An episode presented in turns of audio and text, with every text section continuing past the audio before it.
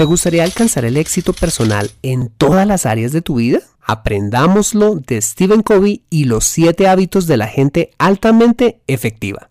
Despegamos.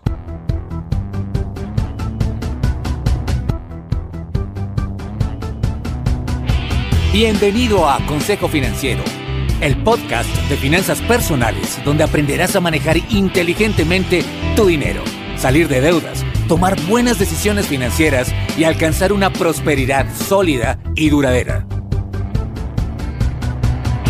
Consejo Financiero son finanzas personales prácticas para gente como tú que desean transformar su futuro financiero. Bienvenido a bordo.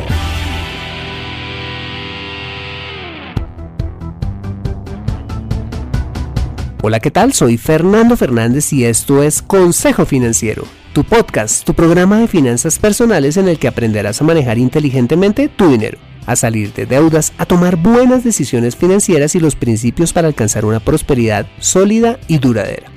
Como bien lo sabes, tener educación financiera no es algo exclusivo para los gurús en finanzas. Todo lo contrario, es algo que está a tu alcance y que te ayudará a lograr tus objetivos de vida. Si eres psicólogo, coach de desarrollo personal, líder de multinivel, filósofo o cualquiera que sea tu profesión, tarde o temprano necesitarás saber administrar correctamente tu dinero. En Consejo Financiero aprenderás de manera práctica lo que necesitas para ser un sensei de tus finanzas personales. Como siempre, te invito a visitar www.consejofinanciero.com donde podrás encontrar este y muchos más contenidos de finanzas personales que estoy seguro van a ser de utilidad para tu vida financiera. Te recuerdo que puedes encontrarme en facebook.com barra en LinkedIn como Fernando Fernández Gutiérrez y en Twitter como arroba. Bueno, muy bien, y sin más preámbulos, bienvenido a bordo. Una de las principales preocupaciones en mis primeros años de vida laboral era cómo aprovechar mejor el tiempo para hacer más dinero.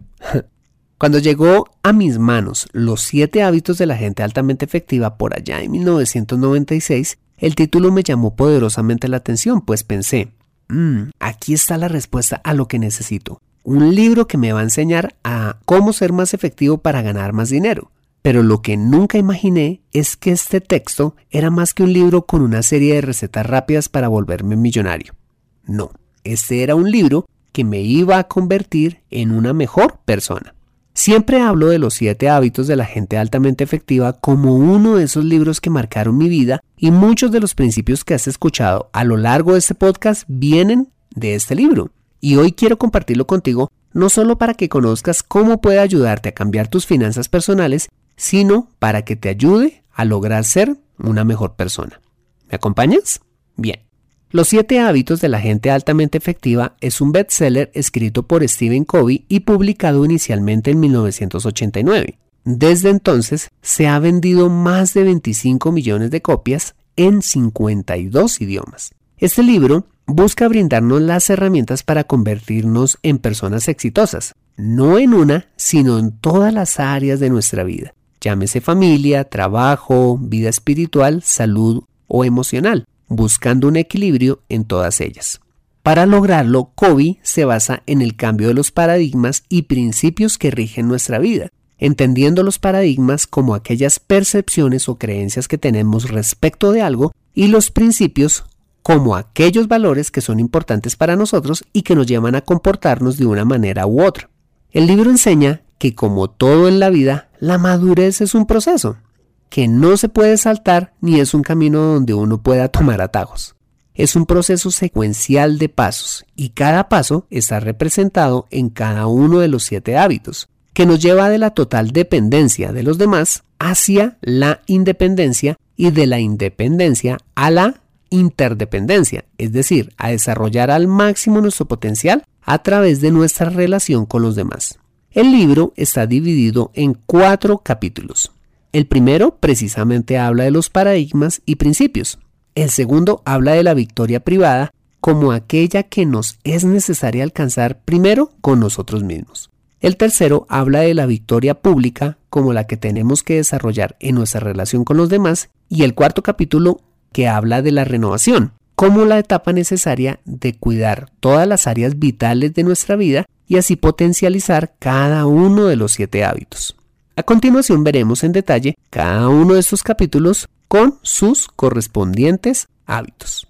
Ok, como ya lo mencionaba, el primer capítulo habla de los paradigmas y los principios, como aquellos que nos hacen ver la vida de una manera u otra y nos llevan a comportarnos o tomar decisiones de una manera determinada. En la vida es normal que hayan conflictos, pues todos tenemos una forma particular de ver las cosas. Esto sí que lo he podido aprender en mis años de casado. Muchas de las discusiones que hemos tenido con Adriana han sido por la forma de ver y hacer las cosas, con asuntos tan sencillos en cómo lavar la losa, en cómo conducir y atención, en cómo manejar el dinero. Los paradigmas, es decir, nuestras percepciones acerca de las cosas, en la mayoría de los casos las hemos aprendido en casa o a través de la imitación, fijando esa creencia como una realidad de nuestra mente. Te quiero contar que cuando recién nos casamos, mi esposa era pues una persona económicamente independiente, quien manejaba su dinero y no tenía que rendirle cuentas a nadie de cómo administrarlo y gastarlo. Cuando le propuse que unificáramos nuestros ingresos y usáramos un fondo común para desde allí administrar nuestro dinero y sacar para nuestros gastos, fue realmente difícil para ella, pues la creencia que ella tenía al respecto era que la mejor manera de manejar el dinero era que cada uno siguiera administrando sus recursos como cuando éramos solteros y no repartiéramos los gastos del hogar, opinión que aunque yo no compartía, decidí respetar. Pero al cabo de algunos meses volví a insistir sobre el tema, diciéndole que si al fin y al cabo habíamos decidido compartir el resto de nuestra vida, ¿qué sentido tenía seguir manejando nuestras finanzas de manera separada? Pues esta vez mi esposa voluntariamente aceptó y hasta hoy venimos manejando nuestras finanzas de manera conjunta. Kobe sostiene que el problema no es que veamos las situaciones de forma diferente. El verdadero problema consiste cuando nuestros paradigmas, es decir, nuestras creencias acerca de todo, están basados en los principios o valores equivocados. Y en este punto presenta algo que me parece sumamente interesante, la ética de la personalidad y la ética del carácter. La ética de la personalidad es una corriente de pensamiento que ha sido tendencia en los últimos 50 años, que se basa en una serie de técnicas, habilidades, actitudes y conductas que buscan una solución superficial a los problemas, tipo hazte millonario en 30 días. O consigue ser el centro de atención siguiendo estos cinco pasos. O baja 10 kilos mientras ves televisión. la ética de la personalidad vende solucionar problemas agudos sin ningún tipo de esfuerzo. Pero la verdad es que son como pañitos de agua tibia que alivian temporalmente nuestros problemas, pero la verdadera razón de ellos, la raíz de ellos, no es atacada. En el otro extremo está la ética del carácter, que se basa en principios inmutables, es decir, en principios como la ley de gravedad que nunca cambian, como la base del éxito y la efectividad personal, como la integridad, el trabajo duro, la lealtad, la confianza, la paciencia, el esfuerzo, el ahorro, la justicia y la perseverancia, entre muchos otros. Esto quiere decir que a la hora de tomar una decisión debemos preguntarnos es si nuestro paradigma, entre comillas, nuestra forma de ver las cosas está basada en la ética de la personalidad o en la ética del carácter. Veámoslo con un ejemplo. Supongamos que en tu infancia aprendiste que los carros que se compraban en casa, todos se adquirían a través del crédito. Cuando creciste y empezaste a trabajar, veías también cómo tus compañeros aumentaban de estatus estrenando el último modelo y veías lo fácil que era alcanzarlo con tan solo pagar una cómoda cuota mensual durante años. ¿Cuáles serían los principios que rigen esta forma de pensar? Podríamos encontrar varios. Primero, que si quieres lograr tus metas, no es necesario ahorrar ni esforzarse, pues tienes a la mano la solución del crédito. Y segundo, ¿quieres impresionar a los demás? Ah, pues fácil. Cómprate el carro del año y todas las miradas estarán sobre ti. ¿En qué clase de principios está basada esta forma de pensar? claramente a los de la ética de la personalidad, que son contrarios a los de la ética del carácter, a los que Kobe nos invita a basar nuestras decisiones. Regresando al ejemplo de mi esposa y mío, quizás manejar el dinero de forma separada en el matrimonio puede obedecer a principios equivocados, como la desconfianza, la individualidad y el egoísmo, rasgos característicos de la ética de la personalidad, mientras manejar el dinero de forma conjunta está basado definitivamente en principios de la ética del carácter, como la confianza y la lealtad, los cuales por supuesto deben ser llevados a la práctica por los dos miembros de la pareja. En resumen, este primer capítulo nos invita a revisar nuestros paradigmas o formas de pensar en cada área de nuestra vida y a preguntarnos si dichas creencias están basadas en los principios correctos o no.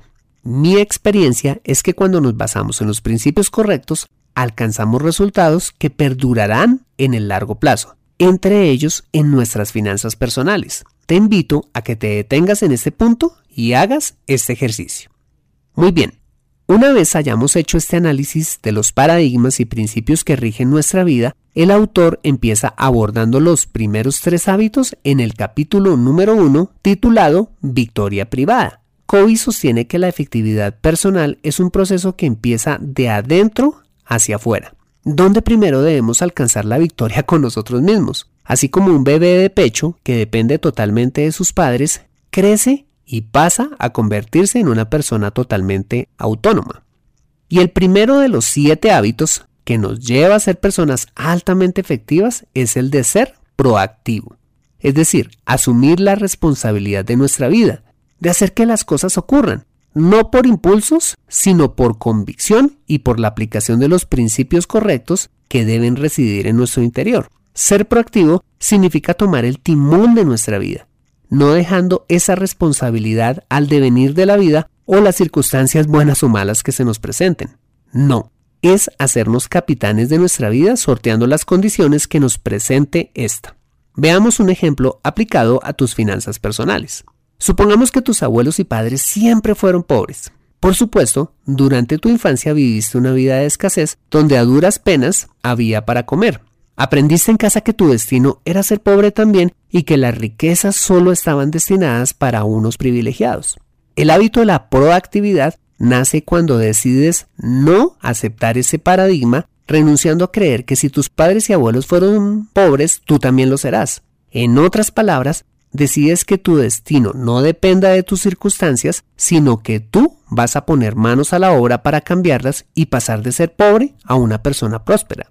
En este hábito, el libro habla del círculo de preocupación y el círculo de influencia, donde el círculo de preocupación son todas aquellas cosas sobre las cuales no tienes control, como el clima, las decisiones del gobierno, la situación económica de tus padres o la inseguridad de tu barrio y el círculo de influencia como aquellas cosas sobre las cuales sí tienes control, como tu salud, tus finanzas personales o tu destino. Cuando eres proactivo, no solo empiezas a cambiar las circunstancias sobre las que tienes control, sino que se amplía tu círculo de influencia y puedes dar solución a situaciones por las cuales antes no podías hacer nada. Siguiendo con el ejemplo, si tus circunstancias dicen que eres pobre, pero decides trabajar en tu círculo de influencia, montando un pequeño negocio o generando un ingreso extra, no solo tus finanzas personales empezarán a cambiar, sino que podrás a la larga ayudar a que tus padres tengan una mejor situación económica. ¿Ves? Ser proactivo no significa permitir que las circunstancias guíen tu destino. Significa que tú te haces responsable de cambiar dichas circunstancias a tu favor, tomando las acciones necesarias para lograrlo. Ok, una vez has decidido hacerte cargo de tu destino con el primer hábito, el segundo hábito es comienza con un fin en mente. Este hábito comienza con un interesante ejercicio, preguntándonos, ¿qué nos gustaría que dijeran de nosotros el día de nuestro funeral? ¿Cómo nos gustaría ser recordados por aquellas personas que nos conocieron? Este ejercicio es muy valioso porque nos ayuda a encontrar qué es lo más importante en nuestra vida llámese familia, trabajo, salud, eh, carrera, espiritualidad, etc. Y con base en estas, plantearnos metas que estén de acuerdo con los principios correctos de integridad, diligencia, amor, respeto, servicio y todos aquellos en los cuales podemos basar una vida próspera y duradera. Este hábito está basado en el principio de todas las cosas se crean dos veces, una en nuestra mente y otra de forma material. Históricamente, toda gran conquista de la raza humana, como la invención del aeroplano o ir a la luna, han sido concebidas primero en la mente de alguien. Dios nos ha dotado de un don maravilloso que es la imaginación. Si lo imaginas, lo puedes lograr. Algún día Steve Jobs imaginó que en cada hogar pudiera haber una computadora personal, en un tiempo en el cual las computadoras eran cosas de apariencia poco amigable y reservadas solo para ser operadas por ingenieros o gente experta. Y también Martin Luther King, quien dijo en uno de sus más recordados discursos titulado I Have a Dream o Tengo un sueño, donde dijo, tengo un sueño, que un día en Alabama, con sus racistas despiadados, justo allí, niños negros y niñas negras puedan darse la mano con niños blancos y niñas blancas, como hermanas y hermanos. Si ellos lograron metas tan altas soñando e imaginando, ¿por qué tú no habrías de lograrlo también? ¿Te gustaría tener una familia ejemplar? ¿Te gustaría tener paz espiritual? ¿Te gustaría salir de deudas? ¿Te gustaría que el dinero dejara de ser una preocupación y pasara a ser una fuente de tranquilidad? ¿Te gustaría ayudar a los demás? Este hábito nos motiva a imaginar y a plantearnos metas en cada área de nuestra vida. De esto hablo con más detalle en el episodio número 44 de este podcast. Te invito en este punto a detener el episodio y hacer este ejercicio de plantearte esas metas en cada una de las áreas más importantes de tu vida. Muy bien, una vez que ya hemos decidido cambiar nuestros paradigmas, tomado el control de nuestra vida en el primer hábito y nos hemos planteado nuestras metas de vida a través de la creación mental con el segundo hábito, el tercer hábito es la creación material de los dos primeros hábitos. Este hábito se llama establece primero lo primero. Establece primero lo primero es simplemente cómo debemos organizar el tiempo de forma efectiva para lograr la creación física de nuestras metas. Para ello, Kobe habla del concepto de urgencia e importancia. Urgentes son todas aquellas cosas que tenemos que gestionar ya. En otras palabras, incendios que tenemos que apagar, como una emergencia médica, un aviso de embargo, la inminencia de un divorcio o una crisis con nuestros hijos adolescentes. Importante son todas aquellas cosas que debemos hacer, pero que no tienen la inminencia de las primeras. Lo que quiere decir que las puedes hacer hoy o mañana, o incluso el próximo mes, pero que de hacerse generan grandes beneficios a largo plazo y una disminución considerable de las urgencias, ¿eh? como hacer ejercicio, organizar nuestras finanzas para estar al día en nuestras obligaciones o dedicar tiempo de calidad a nuestra esposa para mantener saludable nuestro matrimonio. Basado en ello, Covey presenta la famosa matriz de la administración del tiempo, donde cruza urgencia e importancia y como producto de ello se definen cuatro cuadrantes. El primero de ellos es el cuadrante de lo urgente e importante, donde se genera una gran cantidad de estrés en la vida de las personas, pues se pasan la vida de carrera solucionando una crisis tras otra. Un ejemplo de ello sería pagar la cuota de la hipoteca con multa, por no haberla pagado en las fechas oportunas. El segundo cuadrante es el de lo no urgente pero sí importante, donde la vida es mucho más tranquila, pues las actividades se centran en actividades importantes que no se han convertido en urgentes. Un ejemplo sería pagar la misma cuota hipotecaria pero con 15 días de anticipación a la fecha límite de pago, sin afanes y por supuesto sin pagar intereses. El tercer cuadrante es el de las cosas urgentes pero no importantes para ti, de pronto para los demás, como ayudarle a un amigo a pagar su hipoteca o solucionarle sus problemas financieros en lugar de solucionar primero los tuyos. Y el cuarto cuadrante es el del desperdicio total del tiempo, pues es el cuadrante de las cosas no urgentes y además no importantes, como chequear tus redes sociales, distraerte viendo televisión o los mensajes que te llegan por WhatsApp. El autor concluye que el cuadrante de la efectividad personal es el cuadrante 2, es decir, el de las actividades importantes pero no urgentes, que son las que nos van a llevar a la administración efectiva de nuestro tiempo y a la creación material de nuestros objetivos. Teniendo en cuenta lo anterior, lo siguiente que propone Kobe en este hábito es que debemos seguir cuatro pasos para poner en marcha este hábito. El primero de ellos es la identificación y selección de los roles o áreas más importantes de nuestra vida como familia, trabajo, espiritualidad, salud, finanzas, entre otras. El segundo paso es ponernos metas claras en cada área. Por ejemplo, en el área de nuestra salud podría ser bajar 8 kilos este año y comer saludablemente, o en nuestra parte financiera podría ser organizar nuestras finanzas haciendo un presupuesto mensual o salir este año de deudas haciendo pagos adicionales a nuestras obligaciones. El tercer paso es programar las actividades necesarias en nuestra agenda para lograr esas metas. Si nuestra meta es bajar esos 8 kilos este año, podríamos programar en el calendario hacer actividad física los lunes, miércoles y viernes muy temprano en la mañana. O si nuestra meta es organizar nuestras finanzas, podríamos agendar una cita mensual con nosotros mismos o nuestra esposa para hacer el presupuesto, corregir errores y hacer un plan de gastos para el siguiente mes.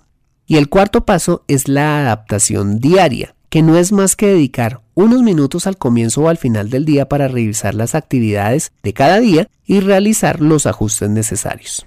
Todas estas actividades deben estar enfocadas principalmente en las cosas que son importantes y no urgentes, que son las que te llevarán a vivir una vida más tranquila y efectiva. Te recomiendo escuchar el episodio 45 de este podcast donde hablamos del método Getting Things Done, un método maravilloso para administrar el tiempo y las tareas.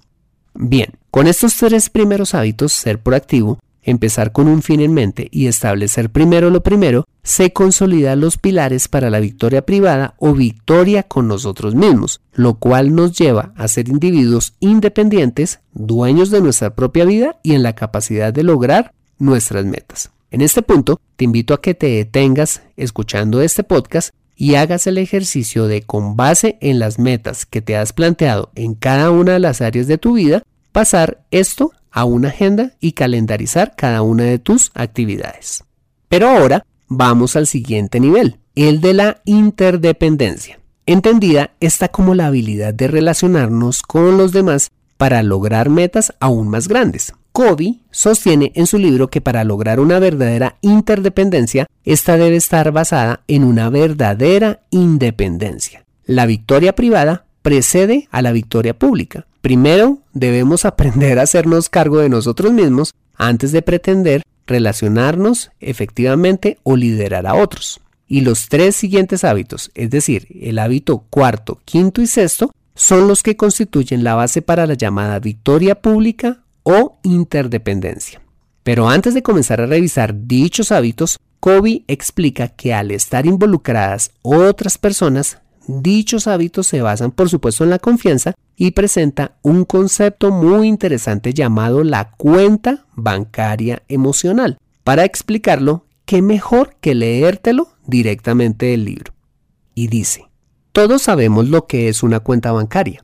En ella efectuamos depósitos y constituimos una reserva de la que podemos exigir retiros cuando los necesitemos. La cuenta bancaria emocional es una metáfora de la confianza incorporada en una relación es el sentimiento de seguridad que tenemos respecto de otro ser humano.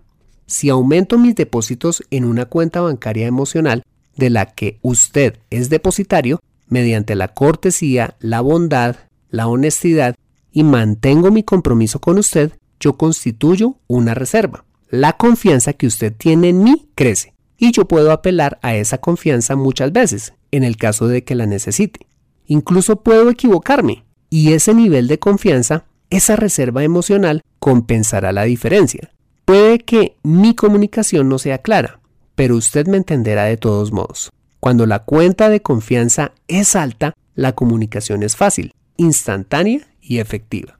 Pero si por el contrario, tengo la costumbre de mostrarme descortés e irrespetuoso, de interrumpirlo, de exteriorizar reacciones desmesuradas, de ignorarlo, de comportarme con arbitrariedad, de traicionar su confianza, de amenazarlo. Si en mi vida usted no vale dos céntimos, finalmente su cuenta bancaria emocional quedará al descubierto. El nivel de confianza entre los dos será muy bajo. ¿Qué flexibilidad puedo esperar? Esto que acabamos de leer significa que las relaciones con los demás demandan tener una cuenta bancaria emocional llena. El autor presenta siete tipos de depósitos para mantener una cuenta saludable y robusta. Primero, comprender a la persona con la que estamos relacionándonos, que consiste en tratar de comprender tanto como quisiéramos ser comprendidos. Segundo, prestar atención a las pequeñas cosas, que es básicamente tener detalles pequeños con los demás, como una palabra amable, un obsequio, una palabra de ánimo, pero también es evitar las pequeñas asperezas, como las pequeñas faltas de respeto, los incumplimientos o las malas actitudes. Tercero, y esta me parece importantísima en esa tarea de tener una cuenta bancaria emocional saludable, y es mantener los compromisos. Si hay algo que fortalezca una relación, es cumplir nuestra palabra, así como no cumplirla puede afectar gravemente dicha cuenta bancaria emocional. No prometamos nada que no podamos cumplir, ya que esto supondrá una disminución en el grado de confianza. Cuarto, aclarar las expectativas. Es dejar las cosas en claro desde un principio en cualquier relación, con el fin de que no se creen falsas expectativas. No debemos asumir que hay cosas que se sobreentienden. Quinto, practicar la integridad personal, que es básicamente actuar siempre con la verdad y honestidad. Es evitar la hipocresía y la duplicidad interior, que a la larga son percibidas por los demás. Sexto, disculparnos sinceramente. Cuando nos equivoquemos, disculpémonos de manera sincera y sin excusas. Si nos equivocamos, no nos escudemos. Este simple acto de humildad puede significar un gran depósito de confianza en dicha cuenta bancaria emocional. Y séptimo, practicar las leyes del amor y la vida, que es la invitación de hacer las cosas de manera desinteresada y siguiendo los principios correctos. Bien, una vez hemos dejado claro el concepto de cuenta bancaria emocional, ahora sí nos adentraremos en los siguientes hábitos 4, 5 y 6. Bien, el cuarto hábito es piensa en ganar, ganar, consistente en buscar de manera genuina que todas las partes involucradas en una relación se beneficien y de esta manera se logre el compromiso de todos los involucrados. Pensar en ganar, ganar no es una técnica de manipulación para salirnos con la nuestra. No, es una forma de poder buscar acuerdos con las personas con las que nos relacionemos. Para poder llegar a buenos acuerdos ganar, ganar, Kobe sugiere tener en cuenta los siguientes aspectos. El primero de ellos es el carácter, que implica que seamos íntegros, que tengamos la madurez y la mentalidad de abundancia, entendida esta como el paradigma de que en el mundo hay suficiente para todos. Veamos un ejemplo. Supongamos que no te pones de acuerdo con tu cónyuge respecto a cómo gastar el dinero del hogar. Para ponerse de acuerdo, será necesario esforzarse en actuar sin secretos con la verdad y tener la madurez para intentar llegar a una solución concertada. En segundo lugar están las relaciones. La base precisamente de la filosofía ganar-ganar son pues, las buenas relaciones y esto solo se logra si el nivel de confianza entre los involucrados es alto. Esto quiere decir que antes de pretender lograr un acuerdo en el tema financiero, primero debes hacer depósitos en la cuenta bancaria emocional de tu cónyuge tratándola con respeto, amor, consideración, pidiendo perdón genuinamente por tus errores, entre muchas otras cosas. En tercer lugar están los acuerdos, donde una vez restaurada tu relación, deben llegar a establecer claramente los parámetros en los que se desarrolla la relación ganar-ganar. Siguiendo con el ejemplo, aquí es cuando te sientas tranquilamente con tu pareja y establecen cuánto van a gastar, por ejemplo, en cada rubro puesto en discusión. En cuarto lugar están los sistemas, y esto hace referencia en que para que funcione este acuerdo deben situarse dentro de un sistema que garantice las condiciones para el cumplimiento de lo acordado. Ejemplo de ello sería convenir que ustedes gastaran conforme a lo que han puesto en un documento llamado presupuesto. Lo que no esté establecido allí no se hará, pero se discutirá para el siguiente presupuesto. En quinto lugar están los procesos. Para que la filosofía ganar-ganar funcione, es necesario que el proceso que se use sea útil para que el acuerdo tenga éxito.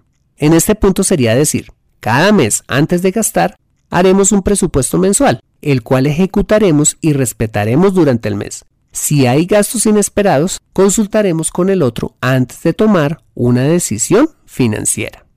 Ok, Ahora que ya sabemos cómo lograr acuerdos ganar-ganar, seguimos con el hábito número 5 y es procura comprender antes de ser comprendido. Este es uno de mis hábitos favoritos, el cual está basado en la comunicación empática, que no es más que intentar genuinamente comprender primero lo que piensa y siente la otra persona antes que nosotros emitamos nuestra opinión.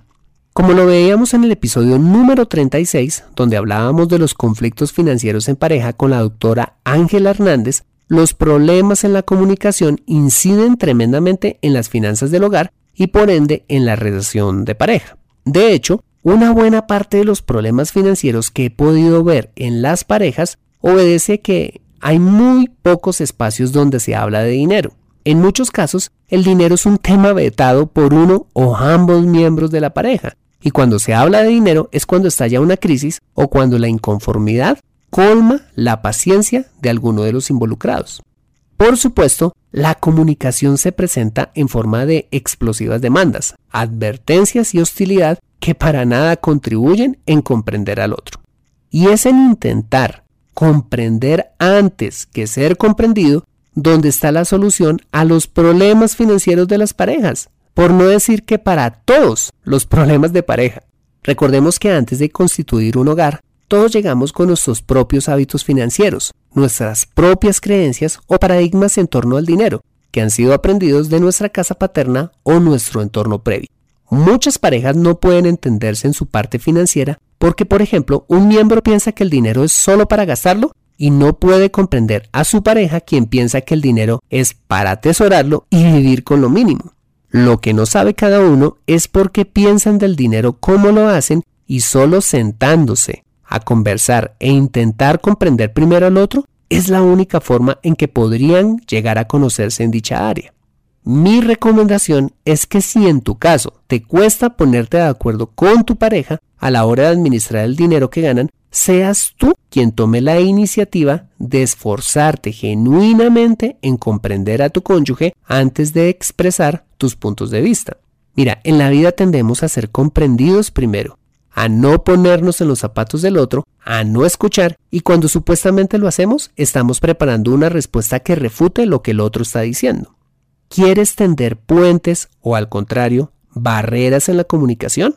Mira, si quieres mejorar tus finanzas en pareja o tu relación de negocios con un socio o con la relación que tengas con cualquier otra persona, es vital que dejes estos vicios de comunicación y esforzarte en averiguar a través de preguntas genuinas lo que le pasa al otro. Te aseguro que si lo haces, tu comunicación va a mejorar un montón y como resultado vas a lograr unas finanzas saludables y una relación de pareja feliz. Bien, continuando con los siete hábitos, el sexto hábito con el cual llegamos al punto más alto en nuestra relación con los demás es sinergiza. Sinergizar significa obtener un resultado mayor juntos que si sumáramos los resultados individuales por separado, a través del encuentro de dos posiciones encontradas.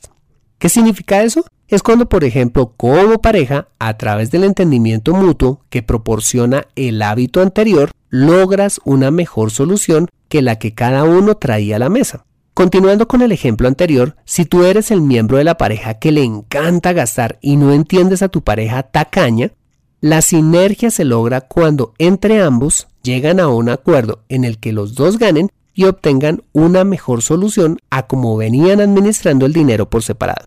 A través de una comunicación empática vas a poder comprender que aunque el dinero está para disfrutarlo, también está para ahorrarlo e invertirlo, precisamente para poder seguir disfrutándolo en el futuro y tu pareja entenderá que el dinero no solo está para atesorarlo, sino también para disfrutarlo hoy con responsabilidad y que no debe sentirse culpable por hacerlo.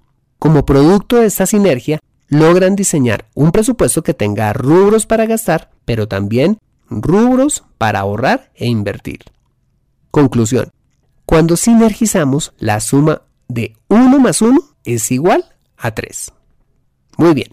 Y finalmente nos encontramos con el séptimo hábito que fortalece los seis primeros hábitos, y es afilar la sierra, que Kobe explica a través de un sencillo ejemplo, el cual parafraseo del libro y dice, suponga usted que se encuentra con alguien que trabaja intensamente en el bosque, cortando un árbol con una sierra. Usted le pregunta, ¿qué está haciendo? ¿No lo ve? Responde este hombre con impaciencia. Estoy cortando este árbol. Se le ve exhausto, exclama usted. ¿Cuánto lleva trabajando?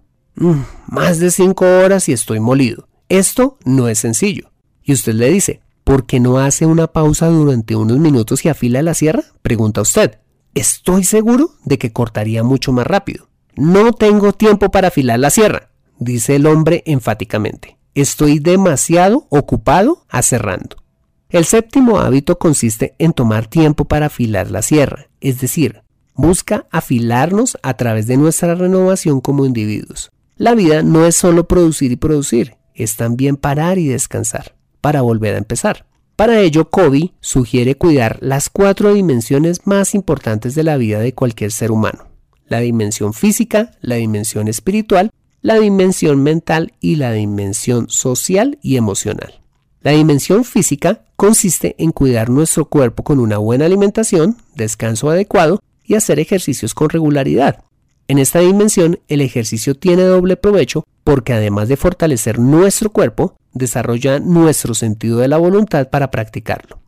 La dimensión espiritual es alimentar nuestro espíritu como el centro de nuestros valores y principios, por lo que este aspecto es tan importante como el físico. La renovación espiritual se puede alcanzar por medio de la oración, el servicio voluntario en nuestra iglesia o el estudio de las escrituras.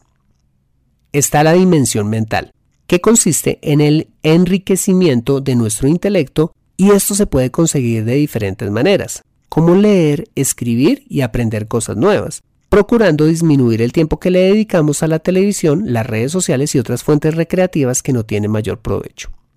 Y está la dimensión social y emocional, que trata de ejercitar los hábitos 4, 5 y 6 en espacios cotidianos, como lo es el trabajo, la relación de pareja y en espacios menos frecuentes como la iglesia, el servicio voluntario o mientras hacemos la fila en el banco. Cuando intentamos comprender al otro, a buscar acuerdos de mutuo beneficio y a sinergizar, logramos renovarnos como individuos. Somos seres sociales por naturaleza y desarrollar nuestras habilidades de interacción con otras personas nos hace crecer. Muy bien, estos han sido los siete hábitos de la gente altamente efectiva. Hagamos entonces un resumen final. Los tres primeros hábitos, es decir, ser proactivos, comenzar con un fin en mente y establecer primero lo primero, son los hábitos que nos llevan a tomar el control de nuestra vida y nos convierten en personas independientes, que nos valemos por sí mismas y estamos en la capacidad de lograr nuestros objetivos individuales.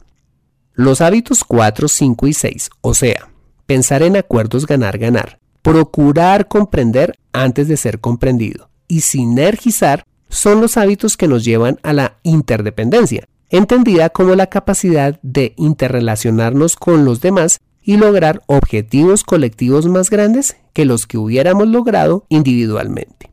Y finalmente se encuentra el hábito número 7 llamado afilar la sierra, que busca recargar las baterías en las dimensiones vitales de nuestra vida y de esta manera podamos crecer como individuos a través de la práctica continua de los siete hábitos, convirtiéndonos en personas exitosas en todas las áreas de nuestra vida. Para concluir, quiero como siempre invitarte a leer este libro. Cuando uno lee tiene una conversación íntima con el autor y como fruto de dicha conversación hay una interpretación y un aprovechamiento personal. Estoy seguro que si lo lees encontrarás más joyas de sabiduría que van a enriquecer no solo tus finanzas personales, sino todos los aspectos de tu vida personal. Te dejo con esta frase que me encanta de Aristóteles y que precisamente se encuentra en el libro que dice, somos lo que hacemos día a día, de modo que la excelencia no es un acto, sino un hábito. Aprende a construir riqueza en Consejo Financiero. Bueno, muy bien, este ha sido el episodio número 53 de Consejo Financiero. Si te ha gustado, házmelo saber suscribiéndote al podcast y dejándome una valoración honesta de 3, 4 o 5 estrellas, pero sobre todo un valioso comentario tuyo en iTunes, SoundCloud, Spreaker, iBox, Stitcher o Tuner Radio o donde quiera que escuches este programa, diciéndome si te gustó o no te gustó este episodio. Dichos comentarios son muy valiosos para mí, pues me dan el feedback necesario para mejorar y además ser mejor posicionado por los motores de búsqueda de podcast. Asimismo, te invito a compartir este episodio a través de tus redes sociales, en especial con tus contactos, familia o amigos, a quienes consideres les sea útil este episodio para su vida financiera y personal. Bueno, soy Fernando Fernández, tu asesor financiero y anfitrión de este programa. Mis agradecimientos a José Luis Calderón por la edición de este podcast. Muchas gracias por compartir tu tiempo conmigo tomando el desayuno, en el Transmilenio, organizando el mercado o donde quiera que estés y recuerda. Consejo Financiero son finanzas personales prácticas para gente como tú que desean transformar su futuro financiero. Buena semana y nos vemos en el siguiente episodio. See you later!